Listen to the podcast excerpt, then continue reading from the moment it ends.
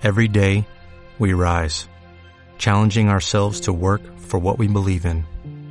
At U.S. Border Patrol, protecting our borders is more than a job, it's a calling. Agents answer the call, working together to keep our country and communities safe.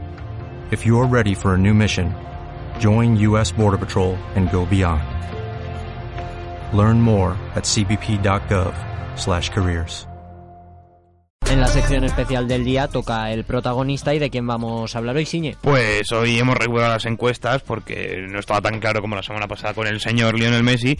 Y bueno, ya ha ganado Rodrigo Moreno. Los otros candidatos eran Raheem Sterling, Eden Hazard y Denis Cherisev. Y al final, pues eso, con el 60% de los votos ha ganado el delantero eh, de la selección española, que es merecido, es merecidísimo porque su partido contra Noruega fue muy bueno tanto como antes hemos criticado el desempeño, sobre todo goleador, de Álvaro Morata, Rodrigo no tuvo tantas opciones de gol, tuvo una muy muy clara y la metió. Al final es lo que se le exige a un delantero, eh, a un delantero centro. Eh, también es cierto que no jugó solo como delantero centro, sino que tuvo mucha movilidad por ese frente de ataque. En ese 4-3-3 que dispuso eh, Luis Enrique, se le, se le vio aparecer por banda, se le vio aparecer por dentro, alternándose mucho con, con Morata y comprendiendo mejor esa alternancia que el delantero del, del Atlético Madrid. Así que por eso también es mucho más destacado, además de por el gol. Su participación en el juego fue muy importante. Es decir, muchas veces, eh, más que mm, al del Rodrigo que tenemos acostumbrados a ver en el Valencia, actuaba de una especie de Yago Aspas, casi como enlace entre el centro del campo y el delantero centro que, que era, era, Álvaro Morata y por eso fue, fue muy destacado el gol, buen, buena jugada de la selección española.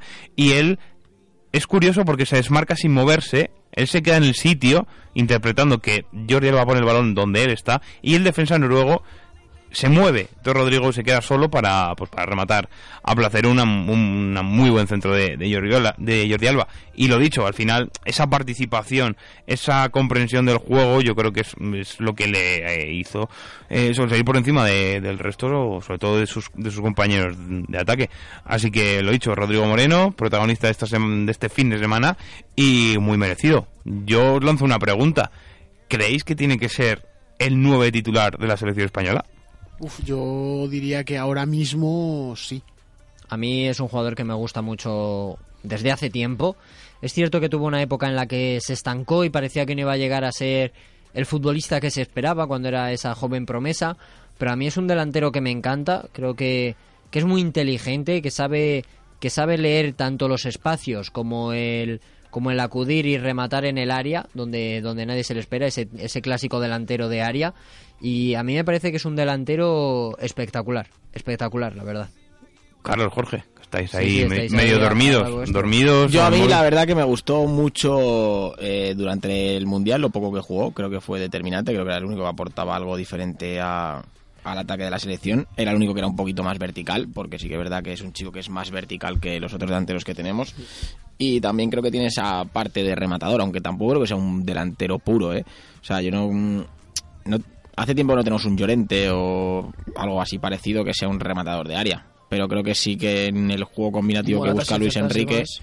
Sí, pero Morata, Morata es también muy del estilo de, de, Rodrigo, es más de moverse, de tirar caídas. Sí, de... va, va, bien de cabeza, pero no es que sea cabeza, ese tipo de futbolista. Pero no es un ariete de que se las quede. Que no es Llorente, no es Luca Toni, no es Mario Gómez. No fija sí. centrales, se las queda, se las guarda, manda vela que yo la enchufo. No, al final son... pero es que tampoco España crea muchos delanteros de esos, ¿eh? No, el mejor que creo fue Raúl González Blanco y no era, ni, no era uno de ese estilo. No, por eso, pero que delanteros de esos, salvo Fernando Llorente, ¿cuántos hemos visto? A Duriz, a lo mejor si te... A Duriz, Urzaiz... todos de todos de Bilbao, además, si te fijas. Ah, para mí, de los delanteros españoles actuales, el que mejor lo podría hacer es Diego Costa, como se vio en el Mundial, que algún balón largo pues te la, lo aguantaba, te la guardaba y esperaba a los compañeros. Uh -huh. ¿Y Costa creéis que llegará de vuelta a la selección? Yo creo que se irá antes a China. Sí.